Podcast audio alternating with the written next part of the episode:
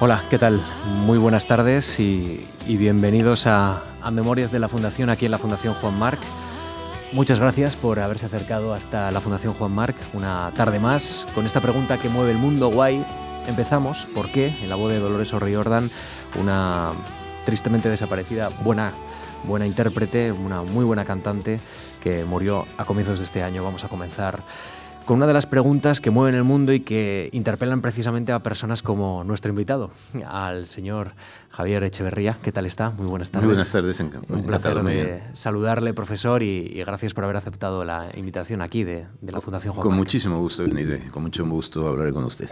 Bueno, pues eh, Javier Echevarría es eh, filósofo, es eh, matemático, es profesor de investigación en Ikerbasque, que es la Fundación para la Ciencia del Gobierno Vasco, y está metido en estos momentos en diversos grupos de alto rendimiento, hace unos minutos nos contaba, de alto rendimiento en la investigación. No sé si es mucho decir que usted está con un pie en el futuro. ¿Esto es mucho decir o no? ¿Qué opina? En, el futuro por edad sí, ¿no? Porque claro, cumplo, en dos meses cumplo 70 años ¿eh? y entonces eh, estoy en activo, o sea que podía haberme jubilado, pero sigo en activo, con lo cual eh, estoy en el presente, pero, pero sí, pendiente también del futuro de la jubilación y, y, con muchas tareas pendientes del pasado. O sea, me quedan, me quedan varias apuestas intelectuales que he ido dejando eh, aparcadas en el margen y que pienso ahora que tendré más tiempo para mis propios intereses intelectuales, a partir de la jubilación, a partir de octubre, pues podré acometerlas. Bueno, el señor Echeverría eh, tomaba la pregunta casi casi por el término biográfico. Yo le quiero preguntar por el término más eh, teórico, ¿no? El futuro, el futuro de la investigación, el hecho de que uno está investigando, está en equipos de alto rendimiento. No sé si le acerca hacia alguna de las tendencias a las que camina el mundo o hacia las que camina el mundo? Bueno, yo siempre, eh, por decirlo en términos orteguianos, siempre he procurado ocuparme, investigar, estudiar los temas de nuestro tiempo. Y, en ese sentido, uno de los temas de nuestro tiempo es, eh, digamos, Internet, por simplificar, el mundo digital.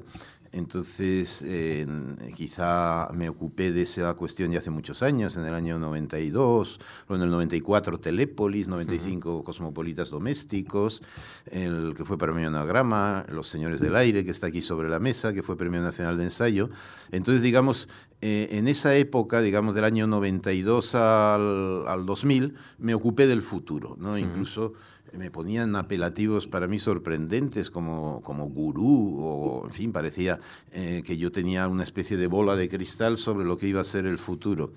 Eh, de, las, de, los, de las prognosis, como yo decía en aquel tiempo, y no hacía predicciones, sino prognosis, eh, que hice, pues la verdad es que, es que varias de ellas, en términos, no en los detalles, pero sí en términos generales estructurales, pues han, han ido las cosas en esa dirección, ¿no? O sea, que no sé, no sé si es la buena dirección o la mala, ¿eh? O sea, más bien han ido en esa dirección, eh, a mi entender, más bien en la mala dirección porque podían haber ido en otra. Bien, eh, y por lo tanto ejercí, digamos, el papel de, de hacer prognosis del futuro, eh, luego, otro momento interesante en mi vida fue ocuparme de la filosofía, la práctica científica, que eso, eh, como filósofo de la ciencia, normalmente la filosofía de la ciencia siempre se ha ocupado del conocimiento científico entendido como teorías, hechos científicos, hipótesis, leyes y lanzamos, no solo yo, sino un grupo de, investigadores, lanzamos una línea de filosofía de la práctica científica en la cual hemos colaborado con equipos internacionales, por ejemplo, equipos mexicanos en la UNAM. Eh, no voy a dar nombres, pero vamos, eh, son muy amigos y mantenemos esa línea de actividad. Eh, luego de la práctica científica pasé a, las tecnologías, pero no las tecnologías de la comunicación y la información, que esto ya he explicado los tres, cuatro libros que publiqué al respecto, sino a la tecnociencia. Entonces ese libro eh, y bueno, todos aquellos proyectos sobre la tecnociencia fueron, han sido muy importantes y ahí de nuevo entré en otra prognosis de futuro. Eh, la tecnociencia es algo más general que Internet, que las tecnologías de la información y de la comunicación. Incluye las nanotecnologías, incluye también las biotecnologías, los cyborgs, incluye eh, los proyectos, eh, digamos, de redes neuronales, del cerebro, la inteligencia artificial. Eh, es decir, Internet era un tema muy espectacular, su transformación, eh, su importancia ha sido enorme, pero hay otras tecnologías basadas en conocimiento científico y por eso tecnociencias, eh, que son importantísimas, incluso diría ya pronosticando el futuro, o sea, por hacer prognosis de futuro, diría que las nanotecnologías van a transformar el mundo más radicalmente todavía de lo que lo ha hecho Internet. En este libro, Los Señores del Aire, Y el Tercer Entorno, usted plantea que que hay que civilizar el tercer entorno. Eh, plantea que hay que urbanizarlo, construir en él una ciudad global. Yo le pregunto, casi 20 años después de, este libro, ¿cree que esa ciudad global se ha construido y se ha construido de forma adecuada? Bueno, sí se ha construido, eh, lo que pasa es que no, no de forma adecuada o no por lo menos eh, como, como digamos, yo la la, hubiera orientado o, quise orientarla, puesto que escribí sobre ello. ¿no? Pero sí es cierto que yo en mi libro del 99, que es más pesimista que el libro del 94, eh, ya hablé de los señores del aire, es decir, de las grandes empresas transnacionales eh, que, que, dominan esto que yo llamo el tercer entorno, el mundo digital. Hace una analogía con el sistema feudal. Claro, y a propósito, entonces yo hablo de que en el tercer entorno del mundo digital no hay democracia alguna, es falso que haya democracia, hay millones de usuarios en Facebook, pero Facebook no es una estructura democrática, no hay división de poderes, no, el señor Zuckerberg no ha sido elegido por nadie, salvo por el Consejo de Administración de Facebook y lo mismo diría de Google, de Apple y de todas estas grandes empresas que en este momento son las 10 primeras empresas del mundo. Eh, es decir, cuando yo escribí esto, todavía había empresas petrolíferas, incluso alguna empresa de automóviles o de, de la época industrial que estaba entre las 10 primeras del mundo. Ahora ya no todas las principales empresas por índice de capitalización en bolsa son del sector de, las de la información y de la comunicación, con lo cual son los señores del mundo, ¿eh? los señores del mundo, y desde el aire, es decir, desde las redes telemáticas, de los satélites de la comunicación, desde la nube, como se dice eh, ahora, el cloud computing, dominan el mundo. Y sin embargo, el individuo es más poderoso que antes. ¿Eh? El poder se ha fragmentado. No, lo, ¿No, lo cree. entiendo que el poder, bueno, hay algunos autores como Moses Naim, ¿no? que plantea, por ejemplo, que, que el poder en estos momentos se ha fracturado de tal manera que una persona con un acceso a través de una computadora al mercado global, al mundo de las ideas globales, puede ser más poderoso que una corporación. Incluso puede plantear que muchos pequeños y solo los individuos, individuos son capaces de, poner freno, digamos, a los poderes del Estado. Esto usted no, no, no, lo comparte. Vamos a ver, no, no, el, Estado ya no, voy a decirlo un poco brutalmente, el Estado ya no pinta nada, el Estado ya no tiene poder ninguno. Bueno, tiene poder pues dentro del ámbito, del ámbito de sus competencias, pero eh, tiene poder con respecto al territorio. Pero en el aire los estados no pintan nada. ¿eh? O sea, el poder eh, de los señores del aire es muy superior al de cualquier estado, incluido los Estados Unidos de América. Es decir, que el propio Trump es, digamos, una una buena máscara, o sea, adecuada y que gestiona bien el poder de los grandes señores del aire, que son los que han promovido su candidatura, eh, incluido Google, incluido Facebook, claro está.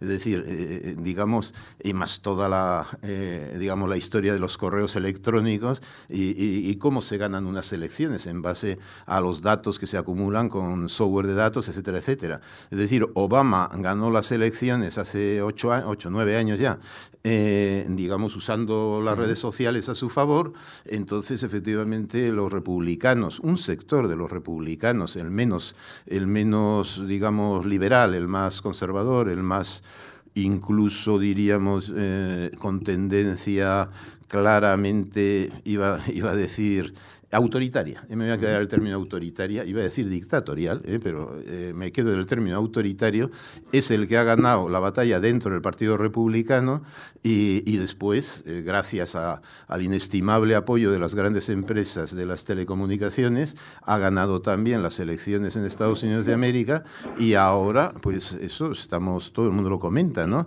Tenemos un gobierno vía Twitter, o sea, es, el presidente de los Estados Unidos de América, sus edictos, sus edictos, los emperadores romanos eh, dictaban sus edictos y los, los ponían, eh, digamos, en la... había un, todo un aparato para indicar cuál era la voluntad del emperador romano y, eran los célebres edictos, ¿no? Entonces, en este momento, Donald Trump, sus edictos los hace vía Twitter, o sea, y, y Twitter está encantado como empresa, o sea, que por lo tanto las grandes empresas, lo que yo llamo los señores del aire, son los que mandan en los Estados Unidos de América y bueno, en España no digamos. En España cualquier medio de comunicación está claramente sometido al poder financiero y al poder de los medios de comunicación globales y, y lo mismo diría de los medios de comunicación. Eh, Manuel Castells, en su libro Comunicación y Poder, afirma que YouTube, y este es un libro del 2009, es el principal medio de comunicación del mundo. Y todos los demás medios de comunicación del mundo, salvo eh, los underground, los medios underground, que quedan algunos, ¿no? están sometidos al poder de YouTube. Es decir, un programa de televisión, voy a, voy a poner un ejemplo vasco, ¿eh? para que no... Vaya Semanita, Vaya Semanita es un programa bastante conocido en toda España y desde luego fue un programa extraordinario, de gran éxito del País Vasco hace 8 o 10 años y, y ahora pues ya no se emite, pero el éxito de Vaya Semanita fue gracias a que se colgaron sus programas en YouTube. Es decir, que es cuando de verdad se difundió Vaya Semanita y, Vaya Semanita, no digo que se hizo global porque, porque no se hace en inglés, ¿eh? sino se hace en lengua española y con algunas incrustaciones de lengua vasca, pero efectivamente logró por lo menos internacionalizarse muchísimo. Bien, eh, termino eh, diciendo el, el poder eh, citando a Moshe Naim, volviendo a Moshe Naim, me parece enormemente optimista y sobre todo desenfocado. Es decir, hay muchísimos intelectuales en Estados Unidos y en todo el mundo que piensan que lo que hay que hacer es poner coto al poder de los estados para eso ya están las constituciones. ¿eh? O sea, digamos, eh, está el poder legislativo que controla al poder del ejecutivo y el poder judicial, y luego están los medios de comunicación que controlan y hacen bien y hacen una buena labor para controlar al poder de los estados. Y, luego está el poder financiero, que es más reciente, que controla la deuda de los estados. ¿eh? Y como un estado se endeude demasiado, pongamos a, España, por ejemplo, le ponen unas recetas severas que miles de personas se van al paro y la gente se empobrece. Ese es el problema, se ha gobernado mal ¿eh? y por lo tanto hay que gobernar conforme, eh, digamos, el, foro de Davos eh, nos dicte. ¿no?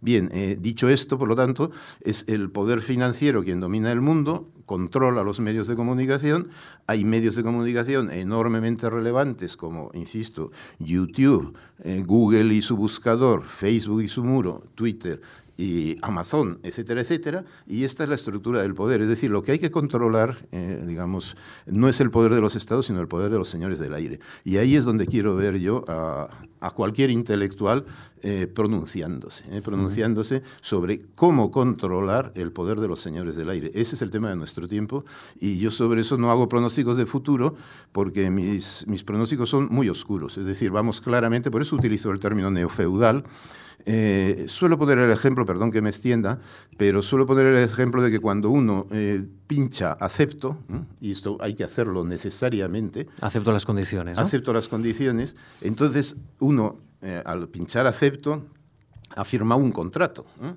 esto, esto no se le anuncia, pero está firmando un contrato legal, jurídicamente, en el cual acepta unas condiciones leoninas, y yo suelo decir que en el momento en que uno pincha acepto me da igual, con cualquiera de estas empresas que acabo de mencionar, se ha convertido en súbdito de ellas y ha aceptado voluntariamente ser súbdito de ellas. Ha dejado de ser ciudadano, ha renunciado a sus derechos como ciudadano en el país donde vive y se ha sometido voluntariamente a un poder superior que es el poder de los señores del aire. Y lo más alarmante de todo es que esto lo hacen los menores de edad. Entonces, yo entendía en mi, ingenuidad, ¿eh? o sea, en tiempos de, eh, de mi juventud, los menores de edad no tenían capacidad jurídica para firmar contratos. Ahora cualquier niño, cualquier niña a los 10, 12, 14 años, 16 años, firma contratos con entidades que están en California y se somete a las condiciones sin que se enteren ni sus padres ni sus educadores, pero sobre todo sin que se enteren efectivamente eh, ni el Parlamento español ni los parlamentos autonómicos. ¿no? Entonces me alarma muchísimo esta, esta, eh, este poder de los señores del aire que nadie habla de ello. ¿no? Entonces yo ya llevo unos 18 eh, años hablando de esto, hablando del futuro. El futuro ha ido en la dirección, entiendo yo, que, que pronostique pero ya se ve que no conviene hablar del futuro. O sea, conviene hablar de ilusiones, hablar del pasado, hablar del poder de los estados y no hablar del poder real que hay hoy en día, que es el de estas grandes empresas transnacionales. Bueno, pues ya tiene trabajo para el futuro. No, no, ya bueno, sigo, también, en ello. Seguir reflexionando. Mis dos últimos libros son sobre ese tema. Y alumbrando un poco de luz sobre, sobre esto. La verdad es que, ha abierto un ámbito interesantísimo de reflexión que se, que se escapa por, por los asuntos casi casi de actualidad del objetivo ¿no? de, de esta sesión de memorias donde vamos basculando entre lo biográfico y lo profesional, así que si me permite vamos a entrar ya lo puramente lo, en lo biográfico. ¿no? Em, nuestro invitado es, eh, ha sido catedrático de Lógica y Filosofía de la Ciencia en la Universidad del País Vasco, licenciado y doctorado en Filosofía, licenciado en Matemáticas, trabajó en el CSIC, ahora está en Iker Basque. Y nació el 2 de marzo de 1948 en Pamplona, en Navarra. Le quiero preguntar, sus padres nacieron en la localidad navarra de Narvarte, pero usted pasa por México, vive en San Sebastián. ¿Usted dónde es? Javier? Eh, yo, bueno, eh, esto, soy de, varios lados, eh, o sea, de varios sitios, no, no tengo una identidad única, esto lo, lo, llevo muchos años afirmando, no es cosa de hoy, y incluso en, depende de, de cuándo, de, de, quién soy yo, o cuándo, cuándo existo yo, es un problema filosófico, ¿no? Hay, hay, hay quien piensa que la persona existe ya eh, en el vientre de la madre, antes de, dar... Hay personas que afirman esto, ¿no? Muchas, además.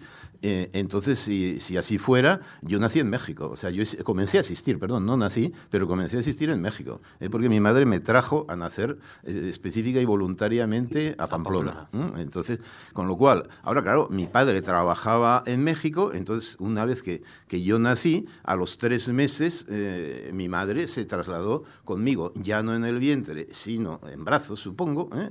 Eh, en barco, entonces no, no había aviones, eh, se trasladó a México, ¿no? en concreto a Michoacán.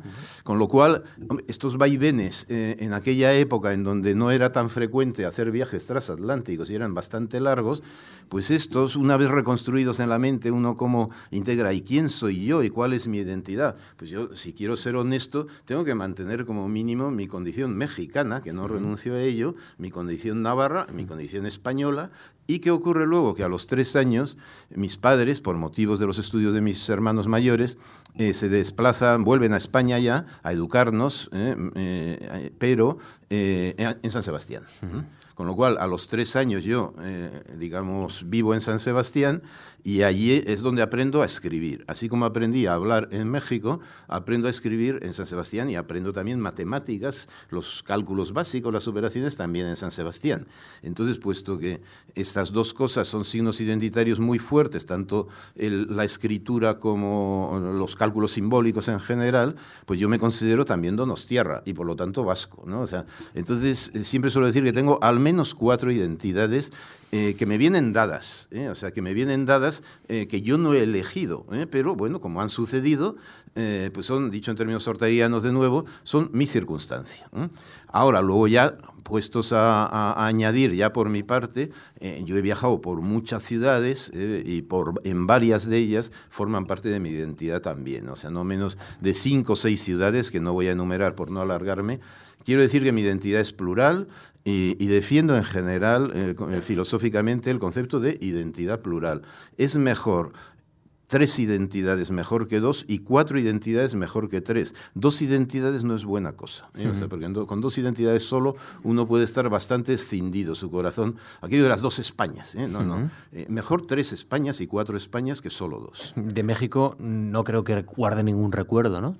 No, son, son, relatos familiares. Imposible, son relatos familiares, claro. Bueno, eso plantea un tema filosófico importantísimo, ¿no? O sea, que es la, reconstrucción de la memoria, ¿no? Entonces, claro, digamos, eh, eh, la, la, memoria y la identidad de cada cual pasa por los recuerdos propios, pero en gran medida también por lo que a uno le cuentan, le relatan, no solo, no solo la familia, sino también eh, los papeles. Quiero decir que yo en su momento, cuando me jubile, tengo el proyecto de dedicarme a ver qué sucedió, eh, cuál era mi circunstancia en 1948. ¿no? Para empezar, eh, tengo un buen punto de partida. Fue el año en que se, se aprobó la Declaración de los Derechos Humanos de la ONU. Bueno, o sea, digamos que nací en buen año. O sea, nací en buen año porque ahora eh, quiero que ver, ver, también qué desastres hubo ese, ese año de 1948. De todo eso yo no guardo recuerdo, ¿no? pero en la medida en que quede, eh, documentación de eso, Esto lo llamo yo hacer arqueología del yo. Arqueología del yo. Es decir, eh, recuerdos que yo no tengo, pero forman parte de mi identidad porque objetivamente forman parte de mi circunstancia, del contexto en el cual yo nací y he vivido. Javier, ¿y, de qué manera es importante, por ejemplo, el paisaje? Estoy pensando de Vértiz, al lado de Narvarte, donde nacieron sus padres, un señorío precioso, muy verde, muy similar a, bueno, pues a lo que usted vio en San Sebastián, ¿no? que es mar y verde. ¿no? Eh, ¿Cómo ha sido de importancia o de importante en su vida? ¿Qué importancia ha tenido el paisaje? Bueno, mucho, claro. Eh, vamos a ver, en cualquier caso, eh, un, niño, un niño a los 8 o 10 años se fija menos en, el paisaje, en el paisaje en el sentido eh, montañero del término, por así decirlo, ¿no? Hombre, sí es cierto que en San Sebastián ver, ver una eh, una galerna del Cantábrico y ver el mar embravecido y ver las olas saltando por el Paseo Nuevo y por los puentes, pues eso a un niño le impresiona mucho y, para jugar, claro está, eh, para correr delante de las olas, ¿no? Eh, ahora ya en Narvarte, mis paisajes en Narvarte, que es donde nacieron mis padres, está pues claro, obviamente el, paisaje de la casa de, de mi familia paterna, Musiñenea, y, pero para mí paisaje tan importante como ese es el frontón. ¿Por qué? Porque yo jugaba en el frontón, claro está. Era la plaza eh, en el País Vasco, un pueblecito, Narvarte tenía y sigue teniendo 300 habitantes. ¿no? Entonces la, plaza, la plaza está la iglesia, está el ayuntamiento, está la escuela, está el frontón y, ese es el lugar de la vida. Eso es el ágora, eh, la polis, etcétera, etcétera. ¿no? Entonces ese, ese es mi paisaje quizá principal. El frontón y un trinquete, un trinquete muy misterioso que hay en pocos pueblos del Batán y del Vidasoa y que en Narvarte todavía queda. ¿no? Y, luego ya también un segundo paisaje muy, muy importante para mí en mi infancia en Narvarte, yendo exclusivamente a Narvarte, son las, las rutas. A mí me encantaba andar en bicicleta eh, por, todas, por todos aquellos caminos y carreteras. Y había la mítica vuelta a Vertizarana. Vertizarana es un valle de tres pueblos. ¿eh?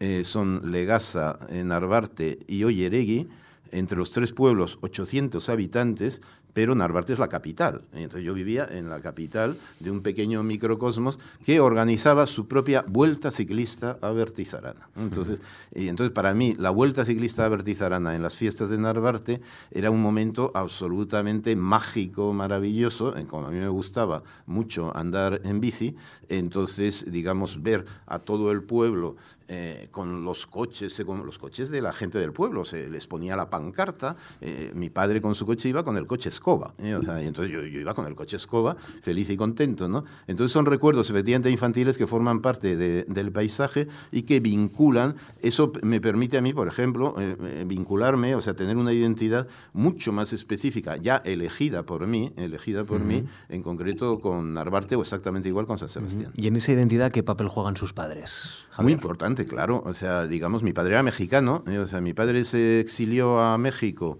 eh, para, para, no hacer la guerra de Marruecos, eh, o sea que fue desertor eh, del ejército, le amnistió luego la República, él, se fue con dos hermanos más en el 19, porque el hermano mayor de todos ellos, mi tío Julián, volvió de la guerra de Marruecos con lo que se llamaba el trauma de guerra, es decir, volvió, había visto tales horrores en la guerra de Marruecos, en la guerra del Rif que se llamaba, que, que, ya quedó toda su vida eh, digamos, con problemas eh, psicológicos eh, importantes.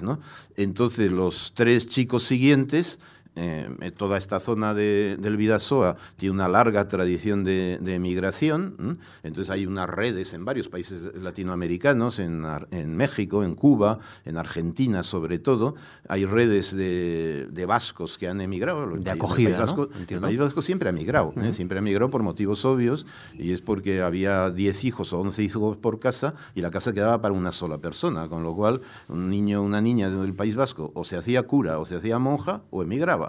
Bueno, o se hacía militar, ¿eh? alguacil mayormente, ¿no? Y no había más solución. Esto es la antropología básica del País Vasco. Entonces, digamos, como ha habido tantísima emigración en el País Vasco en el siglo XIX y, en, el XX también, eh, a países eh, latinoamericanos o iberoamericanos, entonces mi padre fue a México porque tenía unas redes de acogida allí. Bueno, pues vamos... Y perdón, mi madre, mi madre, mi madre fue maestra, entonces y se casaron los dos era, era, digamos, en, cuando le amnistía la República a mi padre en el año 36, entonces él viene a casarse específicamente con, eh, con, una chica del pueblo que le ha elegido su madre. O sea, que se hizo un matrimonio eh, de aquellos, de aquellos tiempos, ¿no? O sea, digamos, eh, se hizo el matrimonio como es debido, la prueba es que aquí estoy yo y ahí están mis hermanos también, ¿no? Pero, pero se gestionó al viejo estilo, a la vieja usanza. ¿no?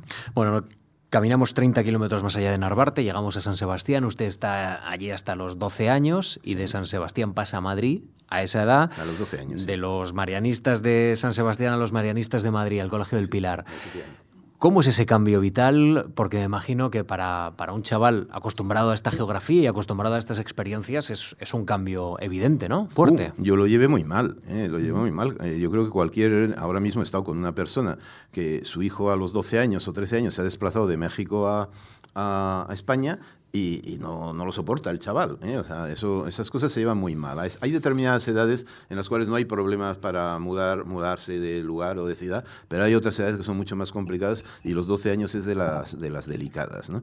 Entonces, hombre, yo entendía, eh, digamos, mis dos hermanos mayores tenían que empezar a estudiar en la universidad y por lo tanto toda la familia se desplazaba y dejaba San Sebastián. Pero claro, eso suponía eh, romper todos mis vínculos y las relaciones con los amigos, con los amigos que yo tenía en San Sebastián y tener que empezar a hacer amigos nuevos. Entonces, bueno, eh, superé la prueba, pero eh, con traumas, con traumas que, que, me guardo para mí mismo, claro está. ¿eh? O sea, pero digamos que eso me endureció, me endureció bastante, ¿eh? o sea, esa experiencia. Y luego también había la exigencia familiar de sacar buenas notas, o sea, mi padre no tenía estudios, mi madre sí era maestra, entonces los tres hermanos teníamos una presión familiar muy fuerte para sacar buenas notas, con lo cual yo, que ya sacaba buenas notas en el Colegio de San Sebastián, recién llegaba al Colegio del Pilar, pues tuve, tuve que sacar buenas notas también. Claro. ¿Cómo nace su interés por la filosofía, Javier? Bueno, entonces la filosofía, yo estudiaba ciencias, estudiaba ciencias y, quería estudiar matemáticas, porque, vamos, tenía facilidad para las matemáticas. Entonces ocurre que cuando llega preuniversitario, cuando yo cumplo 17 años, eh, me comienzan a enseñar por primera vez la teoría de conjuntos. A mí la matemática que se me había enseñado era la matemática euclídea, ¿eh? o sea, digamos, eh, la geometría de Euclides, y a lo sumo algo de las ecuaciones de Descartes, ¿no? pero la teoría de conjuntos no. Y entonces cuando me enseñan la teoría de conjuntos en el último curso del bachillerato, el preuniversitario, me entero de que esa teoría, que es la que fundamenta todas las matemáticas, que era lo que yo iba a estudiar y estudié, eh, tenía problemas, paradojas, problemas de fundamentación, llevaba contradicciones y entonces dije, bueno, pues esto eh, voy a estudiar filosofía para ver esas contradicciones, cómo se pueden tratar, abordar, porque digamos, era aquello en lo que yo creía que eran las matemáticas, eh, parece que tenía los pies de barro, o sea, se mm. podía derrumbar en cualquier momento. Entonces empecé a estudiar las dos carreras a la vez, estudiaba matemáticas por la mañana en la Complutense y filosofía por la tarde, y así fue, así hice yo las, las dos carreras de, del año 65 al año 70. Avanzaba una concepción del, mm, digamos, de, la intelectualidad muy teórica, ¿no? El hecho de las matemáticas y, la combinación con la filosofía, eso le aportaba teoría, pero a la vez usted era muy activo en el compromiso político en aquel tiempo. Y, bueno, era muy activo en el compromiso político, pero sobre todo era muy activo en el ajedrez. ¿eh? mi, mayor afición era el ajedrez, ¿eh? estudiaba matemáticas, estudiaba filosofía, eh, jugaba profesionalmente ajedrez, en clubs de ajedrez, y llegué a tener una norma de maestro internacional, eh, pero también efectivamente el compromiso político también lo asumí, en el sentido, no desde el punto de vista de militar en un partido político, cosa que jamás he hecho ni haré, o sea, estoy, estoy ya eh, vacunado, esto precisamente, el hecho de haber tenido compromiso político en los años 65 a 70 en Madrid, me vacunó eh, muy claramente con respecto a lo que son los partidos políticos, pero, pero sí participé, eh, diríamos, en ese movimiento social. ¿eh? Eh, voy a poner un ejemplo, es conocida la diferencia entre el 15M y el actual partido Podemos, ¿no? Pues exactamente igual, en los años 67-68 en España, no solo en Madrid, sino en varias ciudades españolas, hubo un movimiento de oposición al franquismo que fue un movimiento social en el cual participamos muchos estudiantes, eh, no solo estudiantes, también había obreros y, y, el vínculo con algunas fábricas y con sectores industriales era cierto y también había eh, profesores, etcétera, etcétera, ¿no? pero un movimiento social, ¿no? variado y, compuesto. ¿no? Ahora, eh, digamos ya el cómo esto se traducía en la lucha por el poder político, pues esto me dejó de interesar inmediatamente en cuanto vi un poco, eh, digamos, lo que era el, juego político en concreto. Ahora, como movimiento social, el movimiento antifranquista, pues fue muy grato de vivir y, no me arrepiento, por supuesto, de haberlo vivido. ¿Qué, país anhelaba en aquel tiempo? ¿Qué, quería cambiar? Eh, vamos a ver, eh, no, no, había, no había un diseño claro, o sea, no, yo no tenía una formación política, yo había estudiado matemáticas y empezaba a estudiar filosofía, eh, otros sí tenían una formación política y precisamente ellos eran quienes tenían, no sé, el concepto de llevar a España pues a, un régimen comunista, comunista, eurocomunista, bien entendido, ¿no? Eh, Santiago Carrillo ya era un comunista, digamos, heterodoxo que eh, aceptaba en gran medida el europeísmo y de alguna manera también un cierto capitalismo, vale. luego estaba, había gente a mi alrededor entre los estudiantes que tenían las ideas claras socialistas, o sea, llevar a España a la socialdemocracia, y, el resto pues eran prácticamente eh, los que mantenían la ideología nacional católica, eh, el nacional catolicismo, que eran muy fuertes, y luego ya los franquistas, los falangistas propiamente dichos. Esas, era, esas eran, digamos, las cuatro fuerzas, más luego, eh, digamos, grupos ácratas, anarquistas, que eran los más divertidos de todos y que fueron los que yo participé. Usted recuerda que acabó dos carreras sin mucho entusiasmo en cuanto a los contenidos oficiales, pero con una gran capacidad de aprendizaje respecto al sistema de una manera autodidacta, decía. Usted le forjó un, especial interés y una especial capacidad, que eso me imagino que para su tarea de investigador y de teórico de la ciencia ha venido muy bien. Bueno, eh, eh, es que la, capacidad de aprender es, es, la base. O sea, no, no, eh, yo no, cada vez creo menos, me dedico muchos años a ser profesor universitario, pero lo, fundamental es el aprendizaje, hmm. más que la educación. Esto hoy en día ya es, el ABC, ¿no? De, oye, se hablaba de, más que de educación, se habla de sociedades del aprendizaje y no de sociedades del conocimiento. La capacidad de aprender es lo importante y la capacidad de aprender se puede tener a cualquier edad. yo hace una semana terminé mi curso de máster y había una alumna eh, que tendría unos 55 años y decía, no, 60 años quizá, y decía, bueno, es que yo dentro de pocos años me voy a, a jubilar ya no voy a aprender. Yo le dije, oye, yo voy a cumplir 70 y, estoy aprendiendo de vosotros y pienso aprender un montón de cosas más en cuanto me jubile, ¿no? O sea, quiero decir que la, la vida en, eh, pasa por muchas variables, ¿no? Pero en mi caso siempre ha ido vinculada a la capacidad de aprender, a, la búsqueda del conocimiento y, y, esto, mientras el cerebro aguante, eh, pues yo espero seguir aprendiendo. Por muchos años. A un compañero suyo que publicó no hace mucho una conversación con usted le dijo que, que guardaba un buen recuerdo de una consulta de libros prohibidos en la trastienda de las librerías librerías. Es una frase que a mí me ha gustado y quiero que recree de alguna manera, que nos ponga un poco de imagen a esta, a esta frase, a esta confesión. Puedo reproducir, eh, la librería era Fuente Taja y estaba en la calle de San Bernardo, vamos a decir. Entonces eso tenía una trastienda en donde... Eh, ¿Cómo se accedía a ella? Eh, bueno, eh, digamos, había una librería y luego una zona interna que era como si fueran las oficinas, por así decir, pero aquellos eh, clientes más habituales que frecuentábamos y que pedíamos tales y cuales libros, Jesús se llamaba el librero, no me acuerdo de su apellido en este momento, pero es, un librero mítico, célebre, ¿no? Entonces ya nos decía, ah, mira, no tengo esto, pero espera, voy a buscarlo y, y, y ven, o sea, y entonces te enseñaba, digamos, la trastienda y entonces ahí había un tipo de literatura, eh, de literatura, digamos, prohibida, perseguida por el régimen de Franco, pero que, eh, digamos, de la cual nos nutríamos. Nos, esto sucedía en esa librería y en otras también. ¿eh? Es decir, que, el, vamos, dicho en términos actuales, el movimiento estudiantil en concreto generó un, mercado oculto, un mercado oculto, no mercado negro, porque era, era perfectamente claro el funcionamiento, era gente muy honesta, pero sí un mercado oculto, clandestino, un poquito subterráneo, que eso pues le daba, le daba emoción también al acto de comprar libros. ¿no? Entonces, eh, digamos, la, lectura, las lecturas prohibidas siempre han tenido un atractivo monumental eh, y, por eso Por eso yo siempre he sido partidario en aquella época del lema de, los, de mayo del 68, prohibido prohibir. Si uno prohíbe algo, a los jóvenes en concreto, con casi seguridad se va a encontrar con que eso es lo que van a buscar y lo que van a desear. ¿no? entonces, en cambio, dialogar, presentar, argumentar, pero sin prohibir, es un poco el, el talante liberal o libertario que yo siempre he intentado practicar. Y sin embargo ahora los jóvenes tienen la situación contraria. Ustedes no tenían libros y tenían que acceder a los libros prohibidos y ahora hay un exceso de información que abruma y que incluso es imposible de ordenar e incluso a veces imposible de acceder a él.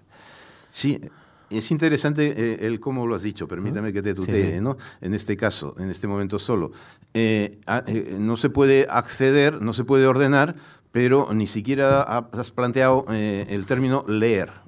Lo que no va a suceder seguro es que se lea hmm. aquello que uno se ha buscado en Internet. ¿eh? O sea, porque, y eso es precisamente eh, lo grave de la cuestión desde, vamos, desde mi perspectiva. ¿no? En este momento, con, con retuitear, con retransmitir lo que uno ha leído a toda prisa. Hacer circular, ¿no? Ya eso se da por leído y ya ha circulado. Y como este es la fuente del valor principal, ¿eh? o sea, los trending topics se generan ahí, los trending topics no hace falta leerlos. O sea, en realidad, en un momento dado, si uno ya está suscrito a tres o cuatro blogueros, entonces retransmite directamente a sus blogueros de confianza sin siquiera leer. Y sin embargo, esto es lo que más impacto tiene. Bueno, pues exactamente igual, y eso es más grave, sucede en la ciencia. En la ciencia hay las célebres revistas de impacto, ¿eh? y en las revistas de impacto, como ya eh, el objetivo principal es publicar en revistas de impacto, eh, no hace falta leer los artículos. O sea, uno publica en una revista de impacto, esto ya sale evaluado positivamente, y entonces ya no hace falta que nadie lea el artículo, basta con citarlo, eso sí, pero para citarlo basta copiar y pegar el título del artículo a lo sumo el abstract del artículo y, digamos hay una tendencia muy, muy grave y muy alarmante a no leer nada, a leer poquísimo, excepto literatura, ¿eh? pero a no leer nada. Y, precisamente por eso el éxito, siendo así, que es leyendo cuando se aprende. ¿eh? Perdemos músculo, ¿no? Si no leemos. Eh, se pierde, se pierde músculo intelectual. Yo supongo que se pierden neuronas también, o por lo menos se pierden redes neuronales, porque, digamos, el acto de leer es un acto que genera estructuras neuronales muy complejas y, muy, y muy prometedoras, ¿no? O sea, quiero decir que la lectura eh, se puede leer en pantalla, eh, sin problema ninguno, faltaría más. Eh, pero lo importante no es tanto bajarse de la red documentos u ordenar, sino leer al menos uno de los documentos que uno se ha bajado de la red. Y yo en esto aconsejo siempre, pues no sé, la lectura, por mencionar un libro de Eric von Hippel, su libro Democratizing Innovation, que son 400 páginas, pues, pues eso conviene leérselo, conviene leérselo para enterarse de, de qué va el mundo y de lo que es la innovación. Ahora, eh, que muy poca gente eh, de verdad lee en pantalla un libro de matemáticas, un libro de filosofía, un libro de ensayo. Yo mismo he distribuido libros míos eh, libremente a través de la red y son poquísimas las personas que se han leído el PDF que yo mismo les he enviado. O sea, eso sí, me lo han agradecido y lo han citado y han dicho qué bueno y qué interesante, pero sin leerlo. En 1975 es doctor en filosofía por la Complutense de Madrid. En 1970 ya había obtenido la licenciatura en matemáticas en esta misma universidad y en el 75 se traslada a París. Eh, y obtiene en el 76 el diploma en filosofía de la Facultad de Ciencias Humanas de París I. Después obtendrá el título de doctor de uno de los, vamos, el segundo doctorado, ¿no? Porque el primero es en la Complutense, el segundo es, es en París. ¿Qué supuso para este joven 1975? Hemos mencionado París del 68. En fin, ¿qué supuso para este joven eh, acceder y poner kilómetros de distancia con España y llegar a París, a esa gran ciudad, con otra trayectoria muy diferente a la de Madrid? ¿Qué supuso para usted? Bueno, en primer lugar, encontrarme con una universidad, que yo no, no, había conocido lo que era una universidad. Nosotros en la Complutense no íbamos a las clases eh, directamente. Durante dos cursos no fuimos a las clases y hacíamos eh, enseñanza autodidacta, o sea, boicoteábamos eh, las clases de los catedráticos que nos enseñaban una escolástica absolutamente rancia y entonces leíamos, efectivamente, y un chico, una chica leía tal libro y a continuación lo explicaba a sus compañeros y compañeras. Y así leímos, eh, nos pusimos al día. Yo mismo, como estudiaba matemáticas y sabía de lógica matemática, di en la Complutense en el año 68 un curso de lógica matemática para mis compañeros, ¿eh? o sea, en el ámbito eh, sin, ir a sin ir a las clases. O sea, bueno, entonces, con lo cual yo no, salvo algunas excepciones, bien entendido, había dos, tres profesores que eran buenos y a los cuales a, cuyas clases yo sí asistí y, y por lo tanto, pero como universidad como tal, como facultad, yo desconocía lo que era una universidad o una facultad. ¿no? Y, cuando llego a París, a la Sorbona, me encuentro que no solo hay una universidad, sino que hay varias. O sea, está París 1, que es donde yo estudié, pero estaba, por poner un ejemplo, pues Vincennes, la Universidad de Vincennes, ¿no? o, estaba el Collège de France. vamos, entonces ahí poder asistir a los cursos de acceso abierto de Lévi-Strauss, de Jules Deleuze, de Baudrillard, de seminarios de Lacan, eh, en fin, eh, más mis propios profesores, ¿no? Belaval, el gran lainiciano, ¿no? Entonces fue un auténtico esplendor, o sea, fue una, una época impresionante desde el punto de vista intelectual, el año 75-76, más la propia ciudad de París, claro, en donde todavía quedaba el espíritu del 68, ¿no? Un espíritu, digamos, enormemente libre, enormemente abierto, etcétera, etcétera, ¿no? Entonces yo me instalo allí y, ahí eh, la mayor parte del tiempo de todos modos lo pasaba en la Biblioteca Nacional y en la Biblioteca de la Sorbona. ¿Eh? Pues claro, también es que acceder a la Biblioteca Nacional de Francia eh, tenía al lado, en el pupitre al lado, yo he estado al lado de Foucault más de, más de una vez, ¿eh? o sea, Michel Foucault y al lado, en el pupitre al lado, yo mismo, ¿no? Entonces, claro, eh, no, nunca, nunca interferí en, en, en, la lectura de Michel Foucault. Ahí el respeto entre los lectores es total y absoluto, mm. ¿no? Entonces, avancé enormemente y es cuando adquiero una formación propiamente intelectual y universitaria en los años que yo estoy en la Sorbona. Profesor, si hay un pensador que podemos relacionar con usted, es Leibniz. ¿Por qué? Cuéntenos. ¿Cómo surge ese flechazo intelectual? Bueno, eh, vamos a ver. yo en, la, en mi tesis en la Complutense, que me la dirigió don Roberto Saumers, que era uno de los grandes profesores a los que me aludí anteriormente, eh, mm, dediqué un capítulo a Leibniz. Eh, un capítulo, mi tesis era en realidad sobre una historia de la topología, y entonces Leibniz es uno de los tercer, cuarto gran autor en, en, esa cuestión, y dediqué un capítulo a Leibniz. Pero yo tuve que presentar de manera muy apresurada eh, precisamente para poder ir a París, eh, porque dependía de la concesión de una beca, terminé la tesis muy rápidamente y no me quedé contento de la tesis que yo había presentado en la Complutense de Madrid. Entonces, eh, cuando voy a París, decido ampliar hacer una segunda tesis sobre el análisis situs de Leibniz, que es el término eh, de la teoría del lugar, ¿eh? o sea, para la teoría, la teoría del espacio, teoría del tiempo. Que es una nueva geometría, ¿no? Eso, sí, geometría, pero una geometría ya muy abstracta, eh, sinmétrica, o sea, una, son estructuras mucho más abstractas que las estructuras métricas, las estructuras topológicas. ¿no?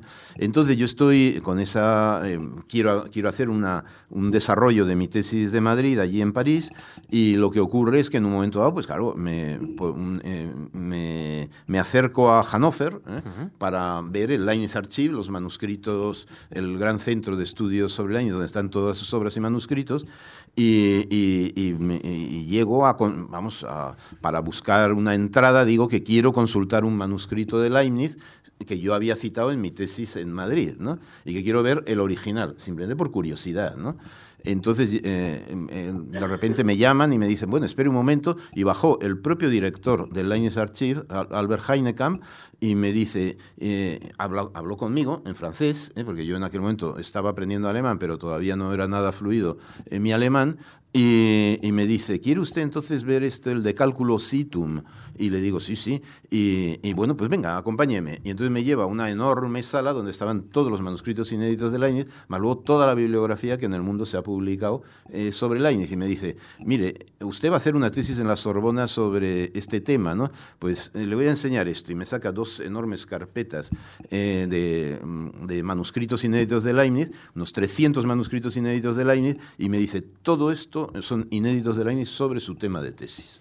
Y claro, pues eso me cambió la vida, literalmente, como es lógico. O sea que, entonces, y, yo le, pregunté, y, si yo me animara a, transcribir esos manuscritos y a trabajarlos, eh, ¿sería aceptado? Y me dice, por supuesto, o sea, tendría usted todo nuestro apoyo si se anima usted a venir aquí. ¿no? Y en ese momento es cuando pido la beca de la Fundación March, ¿eh? porque, claro, eh, digamos, encontrar, ya siendo doctor y estando en la Sorbona, haciendo una segunda tesis doctoral, pero de repente encontrar en tu propio tema de la tesis doctoral, doctoral un volumen muy importante de manuscritos inéditos. Yo tenía el apoyo del centro principal de Leibniz del mundo, que era el Leibniz Archive de Hannover, el apoyo de la Sorbona, el apoyo de, de los varios catedráticos de la Sorbona y, por supuesto, también el apoyo de mi catedrático director de tesis, Saumels, y de otro catedrático de la Complutense, Sergio Rábade. ¿no? Entonces, todos ellos apoyaron inmediatamente mi solicitud de la beca March y así es como yo obtuve la beca March. Eh, de hecho, tengo algunos apuntes de la importancia que usted da no solo a Leibniz, sino también a, los pensadores contemporáneos. El joven Javier Echevarría eh, había eh, traducido al español, por ejemplo, a Sartre, nuevos ensayos sobre el entendimiento humano, y traduce para Barral en 1975 la obra, la obra Sartre en su vida y también una obra sobre Leibniz, ¿no? Eh, usted también establece esa conexión con un público español que probablemente no todo el mundo tenía acceso a esos archivos y, posiblemente a, esos materiales de primera mano que usted, y gracias a esa oportunidad vital, estaba teniendo. Sí, bueno, pero vamos, la traducción era simplemente por ganar dinero, ¿eh? o sea, no, no voy a disimular yo, eh, había, había que vivir y en concreto ir a, ir a vivir a Francia, pues suponía, aparte de la beca, la beca era insuficiente para vivir allí en París, ¿no? Entonces yo con esas traducciones eh, tenía el dinero adicional. Entonces eh, sí es muy cierto que es muy importante la traducción, la de Francis Janson, la hice con Marisol de Mora, mi compañera en aquel momento, sobre Sartre, y, y la traducción de los nuevos ensayos sobre el entendimiento humano es, la obra que de verdad me mete por primera vez en el pensamiento no matemático de Leibniz, que ya lo conocía yo, sino en el pensamiento filosófico. Entonces ahí me atrae Leibniz también como pensador y cuando estoy en Hannover, dos años después, me dedico no solo a mirar eh, los manuscritos de Leibniz sobre matemáticas, sobre geometría, sino también a curiosear eh, textos, eh, libros sobre él, y entonces me convierto en tres años, me convertí en un, en un especialista en Leibniz, porque tenía, tenía todo a mano, todo a mano.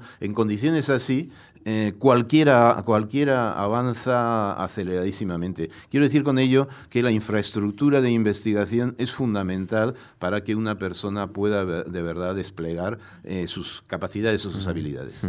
Así llegamos a casi casi los años 80, la década de los 80, regresa a San Sebastián y usted se entera que se constituye la Universidad del País Vasco, la Facultad de Filosofía en San Sebastián, y a los seis meses de llegar se convierte usted en decano y poco después o unos años después usted ya eh, prácticamente es vicerrector de la Universidad del País Vasco. ¿Qué, bueno, qué, capacidad y qué manera de crecer? No fue exactamente así. ¿eh? O sea, yo, yo, estaba en Hannover, en Hannover y París preparando mi tesis de Estado ¿no? y no, todavía no la había terminado.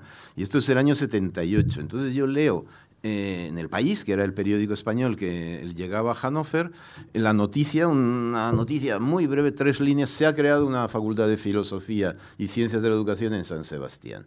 Entonces yo como eh, no me había quedado nada contento con que mis padres me llevaran de San Sebastián a Madrid, digo, esta es mi oportunidad de volver a San Sebastián. ¿eh? Voy a impugnar el pasado. claro, claro.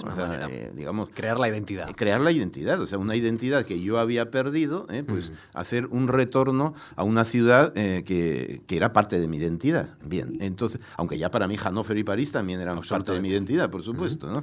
Bien, entonces eh, eh, ¿Qué hago? Pues yo, vamos, me, entero, en París me entero a través de mi amigo Víctor Gómez Pin, y me dice que el decano que va a gestionar esta facultad es Ramón Valls, un hegeliano muy amigo suyo, y, le digo, pues a mí me, me, gustaría, en fin, por lo menos mandarle mi currículum. Entonces, claro, yo ahí fue decisivo el ser matemático y filósofo, porque en primer curso de la carrera había que dar metodología de la ciencia, pero también estadística, y yo podía cubrir perfectamente la las dos asignaturas.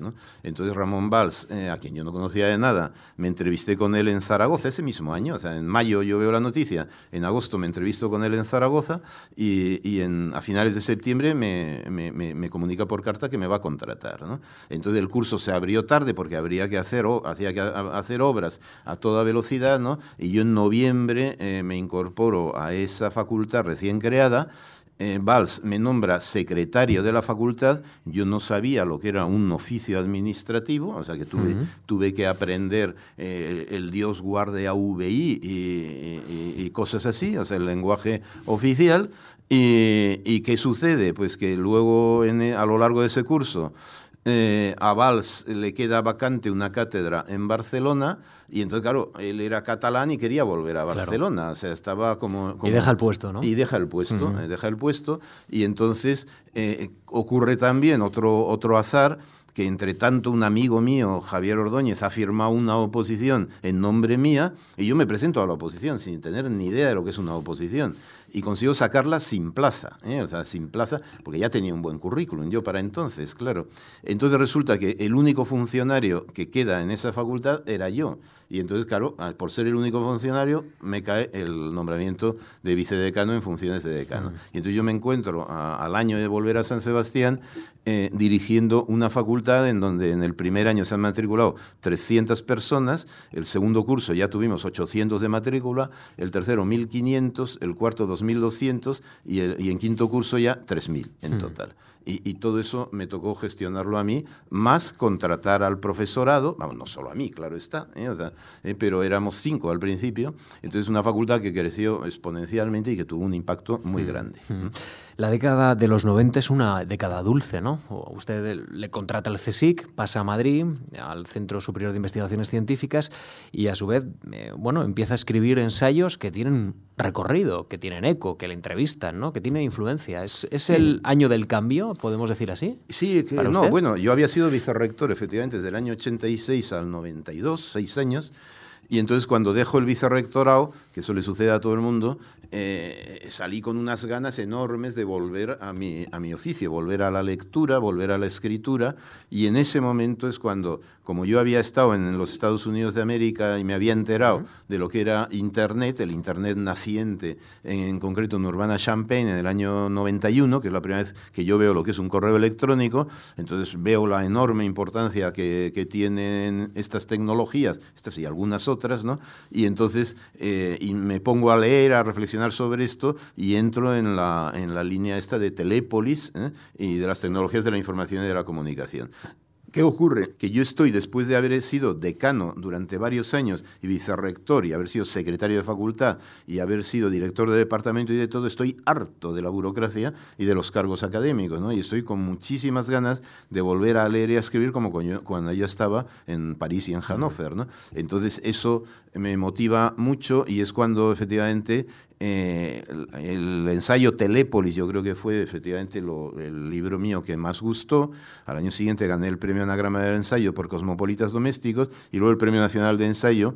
Y entonces esa década de los 90, pues efectivamente fue la década de, mi presentación pública, ¿eh? como, como autor, eh, digamos, ya como filósofo de la tecnología. O sea, que doy el salto de, de las matemáticas eh, a la tecnología en general. Mm. Dedica el libro a su hija, que nació en 1996. 96, se lo dedico, sí, sí. A Irene. Bueno, eh, sabe que el archivo de la Fundación Marc es muy potente y entre, entre las cosas que hemos encontrado, por ejemplo, está esta, este apunte. 19 de mayo de 1998, usted pronuncia en esta fundación una conferencia, La emergencia del paradigma posmoderno. No sé si se acordará. Le quiero preguntar si fue en esta misma sala. Probablemente. Sí, en esta misma sala, sí, sí. He visto unas fotografías y... Estaba, desde luego estaba Quintín Racionero, eh, que era el defensor de la posmodernidad, y estaba José Manuel Sánchez Ron. Exactamente. y, que éramos, José Manuel Sánchez Ron y yo, éramos los que criticábamos a, a la posmodernidad y no sé quién más había. ¿Estaba Javier Goma? Javier Goma. Le, he visto en la fotografía. Javier Goma, claro, por supuesto. Eh, como no. y fue un debate muy interesante que se publicó. Eh, o sea que, entonces, ¿qué sucedió? Era el momento en que la posmodernidad había irrumpido en el escenario Y, bueno, personas, eso en concreto como Sánchez Ron y yo, pues eh, éramos muy escépticos respecto al pensamiento posmoderno, ¿no? Mientras que eh, Quintín Racinero, que era un gran lainiciano, el presidente de la Sociedad Leibniz, y ya fallecido, por cierto, un gran pensador, ¿eh? sin duda, pero había, bueno, cualquiera comete un error en la vida, se había hecho posmoderno. ¿eh? O sea que, entonces, siendo muy inteligente y siendo laimniciano, pues no sé cómo se pueden cometer esos deslices, ¿no? Pero eh, y, fue un diálogo extremadamente interesante, ¿eh? porque Quintín era un personaje de gran envergadura, catedrático de filosofía en la UNEM, en la UNED, perdón, y, con una, una, formación muy sólida, muy buena, y, Sánchez Ron, pues no digamos, Sánchez Ron, claro, tiene un prestigio monumental y bien ganado, ¿no? Fue, fue muy grata aquel, aquel primer contacto mío con la, perdón, primero no, el contacto ya con, con esta sala, porque antiguamente, la, eh, cuando yo era becario de la Fundación March, este edificio yo creo no existía. Sabe usted que, que ya en march.es, en marc.es, uno puede encontrar esta conferencia, la intervención de, de Quintín, todo, y esta conversación estará disponible también mañana eh, a disposición de usted y de todos nuestros oyentes y de todas las personas que quieran conocer su vida. ¿no? Yo, ya en estos compases finales, en estos últimos minutos de conversación en, Memorias, le quiero preguntar, eh, cuando mañana regrese a San Sebastián, eh, ¿En qué va a estar usted metido? Es decir, ¿cuáles son sus líneas ahora fundamentales? ¿Qué, le está quitando los minutos? Y dos, ¿qué le gustaría hacer y que no tiene tiempo?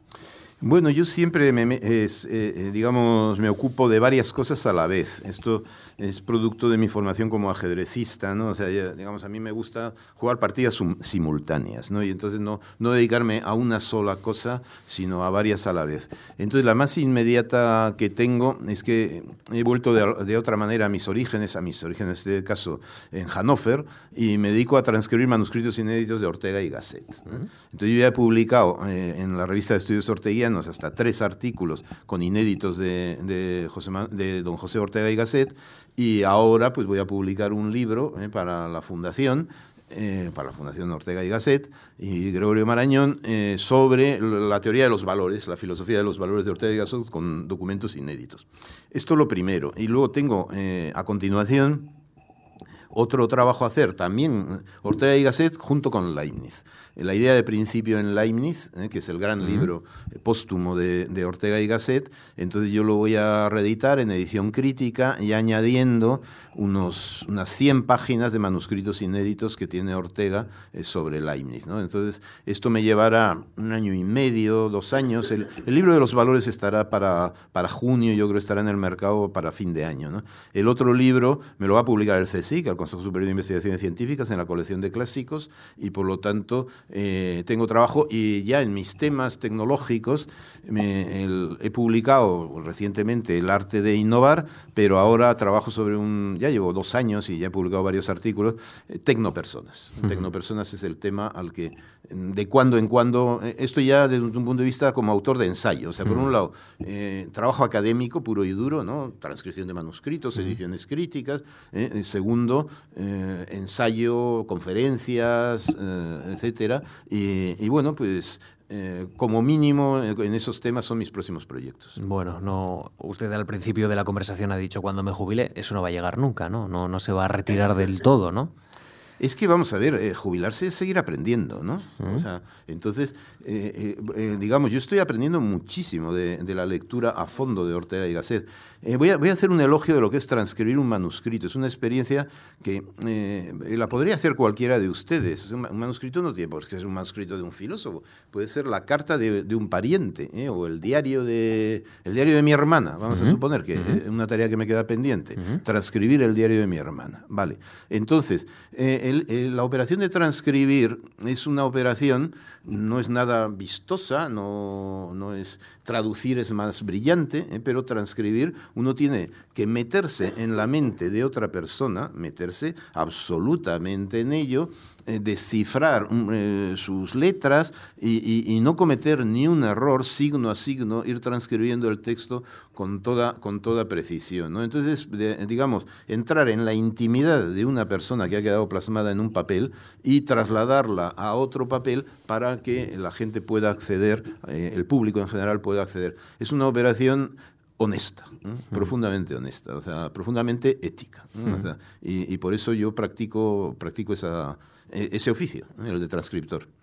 Javier, ha sido un gusto conocerle y conversar con usted en esta tarde de lunes aquí en la Fundación Juan Marc. No sé si tendrá ganas de venir a alguna otra sesión como oyente, sepa usted que está súper invitado. En todo caso, si usted está en San Sebastián o en cualquier lugar, puede escuchar cualquier sesión de memorias a través de la emisión en continuo de, de Marc.es, así que podemos estar a través de la tecnociencia y las tecnopersonas unidos ¿no? Eh, de aquí en el futuro. Javier, ha sido un placer y gracias de verdad. Pues muchísimas gracias. Gracias a ustedes. Gracias. gracias.